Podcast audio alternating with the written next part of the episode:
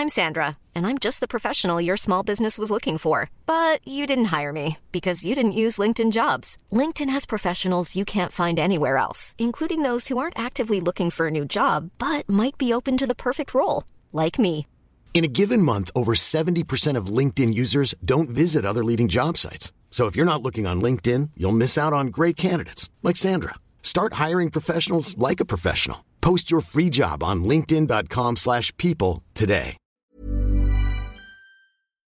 On va parler de Jonathan Klaus parce que vous avez entendu que ces derniers jours, il était autour d'un mini tourbillon. Euh, L'OM a essayé de le faire partir à deux jours de la fin du mercato. Drôle d'affaire. Et là, maintenant, dans l'équipe, on apprend au détour d'un papier sur lui que l'OM songerait à le prolonger. Cyril, de qui se moque-t-on? Bah de Jonathan Klaus, j'ai l'impression. hein. Euh, On va refaire un petit peu la, chronologie. Euh, donc le 27 janvier, Jonathan Klaus sort euh, face à Monaco. Il est touché au genou. Il pense à ce moment-là lui être blessé assez gravement. Finalement, le staff médical le rassure rapidement.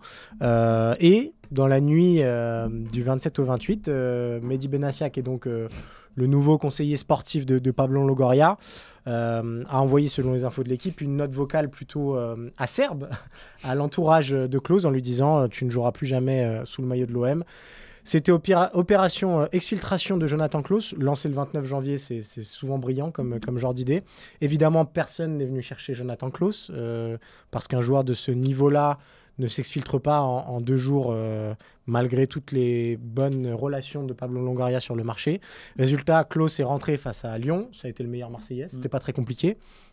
Et on apprend donc que Marseille voudrait, pourquoi pas prolonger euh, Jonathan Klaus aujourd'hui? Pourquoi? Parce qu'il a un contrat qui se termine en 2025 et que donc, bah, en cet été 2024, euh, il devrait être vendu si d'aventure il ne prolongeait pas son contrat. Euh, c'est aberrant, voilà. Ma, ma réaction, c'est ça. C'est aberrant de. C'est presque de l'amateurisme en fait, euh, de croire que on peut se débarrasser d'un joueur comme ça en trois jours sur le mercato pour derrière euh, le récupérer à la fin du mercato quand on n'a pas réussi à le vendre en lui disant mais non en fait euh, c'était quelque chose de médiatique, c'était monté dans tous les sens, on a envie de te prolonger. Non, évidemment que non. Et Jonathan Klaus, bah, il va faire la chose la plus intelligente qui s'offre à lui, c'est-à-dire finir la saison comme il peut, aussi bien qu'il peut, potentiellement prétendre à une place à l'Euro et aller chercher ailleurs l'été prochain. Ils ont eu tout faux sur toute la ligne euh, dans ce dossier, les, les dirigeants marseillais. Et c'est une pierre de plus dans le jardin de Longoria qui commence à être euh, décidément bien chargé. Ouais, euh, en fait, de qui se moque-t-on J'ai envie de dire de personne? Pourquoi? Parce que c'est le milieu du foot. Voilà, j'ai essayé de réfléchir à le pourquoi du comment il s'est passé ça. C'est tout simplement euh, par l'absurde, encore une fois. euh, le, le- bienvenue dans le monde du football, ses arcanes, ses coulisses. La vérité du jour n'est pas celle du lendemain. Où on vous dit à deux jours de la fin du mercato qu'un joueur international français, qui est possiblement le meilleur Marseillais, ou au moins le plus utilisé sur la première partie de la saison, est en vente. Pourquoi? Parce qu'il ne se donnerait pas à fond, il aurait déjà la tête à l'euro. Alors déjà, si vous êtes vendeur et que vous me dites ça, je vais dire, bon bah non, je vais peut-être pas l'acheter maintenant, ça n'a aucun intérêt. En fait, j'ai l'impression que derrière ça, il y, y a une victime, au fond, c'est Jonathan Klaus. Alors pourquoi je dis victime? J'ai l'impression que c'est une lutte d'influence entre le club et l'entourage de Klaus. Qu'est-ce que ça cache derrière ça? Bah, C'est une histoire de thunes, tout simplement. Il y a une prolongation, il y a de l'argent à se faire. Euh, L'entourage fait savoir que le Bayern et le Barça seraient intéressés par le joueur. Longoria appelle le Barça pour vérifier. Dans quel monde un président de club appelle un autre club pour savoir si Ils ont vraiment il des veut acheter. son joueur. Voilà, non, l'appeler, c'est de dire aux à l'entourage, non, non, vous voulez pas nous la faire. Il y a personne qui veut de votre joueur. En fait, c'est un rapport de force, et je serais pas étonné qu'on apprenne d'ici peu que voilà, c'était une histoire pour essayer de faire monter les enchères d'un côté. Donc le Marseille avait intérêt de son côté à dire. Bah non, mais personne n'en veut. De toute façon, on va le vendre. hein, voilà. Donc euh, voilà, il n'est pas si bon que ça finalement. Voilà. Mais comme tu dis, c'est, je sais pas si c'est de l'amateurisme, mais c'est, c'est catastrophique. Et en plus, là pour le coup, je me mets à la place de Klaus, qui est peut-être pas non plus euh, tout Oui, net les- dans cette non, mais histoire. bien sûr. Ça le met en porte-à-faux. L'OM dans, un- dans C'est une pour ça situation que je parlais. sportive. C'est pour ça que je parlais Ouais. d'amateurisme, c'est qu'en fait ils, ils- ils ont le risque potentiellement de perdre leur joueur Ouais. sur les six mois qui viennent, juste pour une action qu'ils ont déclenchée eux-mêmes. Et ça se passe mal en ce moment. Contre Metz, on ne connaît pas l'accueil du match.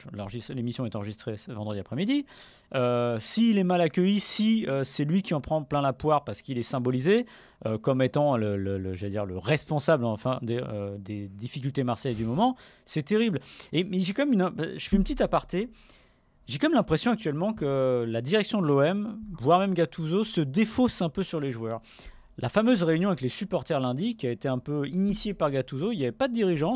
On avait l'impression que c'était dire, Gattuso disait aux supporters Allez les gars, mettez-leur un bon coup de pression.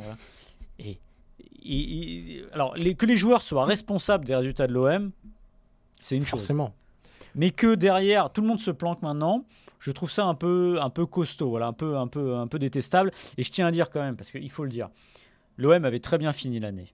Ça, c'est sûr. Euh, c'était beaucoup mieux.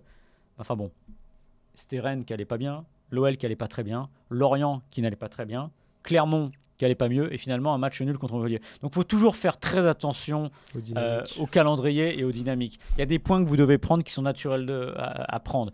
Et vous vous rendez compte que quand euh, la, pente est un peu plus raide, ça devient plus difficile. Voilà.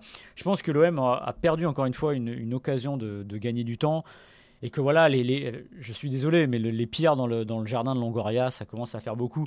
Et pareil, encore un aparté, mais j'ai lu, il a donné une interview dans SoFoot. Ouais. Je sais pas, enfin je sais pas, c'est pas. le football, c'est pas des mathématiques. À un moment, il explique qu'il a des joueurs d'années 93-94, donc il en faut d'années un peu plus jeunes pour les valoriser. En fait, j'ai l'impression que le terrain est presque secondaire autour de la construction. Et je l'ai entendu dire aussi, pour construire, il faut de la stabilité. bah, il serait bien inspiré. Il y a six mois, il disait qu'il faut remplacer 50% euh, des joueurs. Et au-delà de ça, une autre chose moi, qui m'interpelle vraiment, au-delà des prolongations, Luis Enrique. Le type est revenu depuis trois semaines en gros. Tu vas faire un point sur tous les joueurs de, de j'ai l'impression. Il a fait, il a fait deux matchs pendant lesquels il n'a pas été forcément bon. Il avait été prêté pendant un an et demi. Qu'est-ce qu'on entend? Ah ben ils vont le prolonger. Non, mais ça, c'est la preuve qu'il n'y a rien qui va. Et à quel moment il faut prolonger Luis Enrique après deux matchs? Je dis même pas deux bons matchs, après deux matchs. Vous voulez pas attendre euh, le mois de mars, le mois d'avril, qu'il fasse autre chose que ce qu'il a fait? Je rappelle que son premier passage était pas terrible. Voilà. Donc en fait, voilà, j'ai l'impression que ça marche un peu sur la tête. Et pour faire la bascule, ce dossier close en est vraiment la preuve ultime. Je crois que j'ai rarement vu ça, l'OM. Ce qui est, ce qui est incroyable aussi, c'est de se pencher sur la suite. Donc, euh, on a parlé d'une possibilité de prolongation. Euh, j'ai un gros doute sur le fait que Jonathan Klaus l'accepte. Il a 31 ans. Euh, c'est pas forcément le joueur le plus reluisant, mais il évolue à un poste qui malgré tout est sinistré au niveau mondial. Quand vous voyez que le Bayern Munich met 30 millions sur Sacha Boé cet hiver, qui est un joueur qui a moins de références que Jonathan Klaus du plus haut niveau, euh, même s'il a joué la Ligue des Champions avec Galatasaray. Il est plus jeune, certes, mais voilà, on est sur un poste très particulier. Et à mes yeux, ce qu'a fait l'OM là, c'est simplement euh, bah, pointer du doigt à tous les clubs qui pourraient être intéressés. Bah, regardez, il y a un dossier Klaus à l'OM qui s'est ouvert tout seul grâce à la direction. Il est en, il est en opposition avec sa direction. Euh, sur le terrain, ça se passe pas incroyable. C'est peut-être la bonne affaire à aller chercher. Et c'est peut-être le joueur le mieux valorisé de l'effectif de Marseille aujourd'hui, si je réfléchis. Enfin, en tout cas, un des mieux, un des meilleurs. Euh, et Marseille va peut-être réussir à mettre un petit coup de canif à sa valeur euh, réelle, juste en, le pointant du doigt. Très surprenant. Mais ça prouve que aussi l'OM est un peu coincé avec l'os, c'est-à-dire que euh, la, mode aujourd'hui, c'est d'essayer d'aller au bout du contrat pour aller chercher une grosse prime à la signature. Il lui reste un an et demi de contrat. Il a aujourd'hui une vraie valeur sur le marché. Tu l'as dit, c'est des postes sinistrés. Il a prouvé qu'il pouvait jouer à 4 derrière ou à 3. Donc ça, c'est plutôt un avantage. Donc il peut. En fait, lui, qu'est-ce qu'il a à perdre? Soit il prolonge avec un bon pactole. D'ailleurs, Longoria a dit qu'il avait des bonnes conditions en conférence de presse. C'est pas des trucs qui se disent trop. encore une fois, ça participe à le mettre en porte-à-faux le joueur. Donc soit il a sa prolongation qu'il veut avec son entourage, donc avec une somme qui lui irait bien. Sinon, qu'est-ce qu'il peut dire? Il dit ok les gars, moi je reste, un an et demi de contrat, je vais au bout de mon contrat et puis je pars. Donc en fait l'OM est un peu coincé, mais ça c'est pas propre à l'OM, c'est-à-dire il y a plein de clubs qui se retrouvent dans cette situation-là. Regardez le PSG avec Mbappé, euh, le risque de la fin de contrat, voilà. Mais en tout cas, voilà, c'est une position. Euh, on sent que l'OM qui a perdu un peu ses nerfs, c'est aussi lié à ça, c'est-à-dire que bah, est-ce qu'ils ont vraiment la main sur le joueur aujourd'hui? Non, plus vraiment. Et lui, il a deux opportunités soit gagner beaucoup d'argent à l'OM s'il prolonge, ou espérer une bonne prime à signature et un bon même dernier contrat dans un club, pourquoi pas à l'étranger.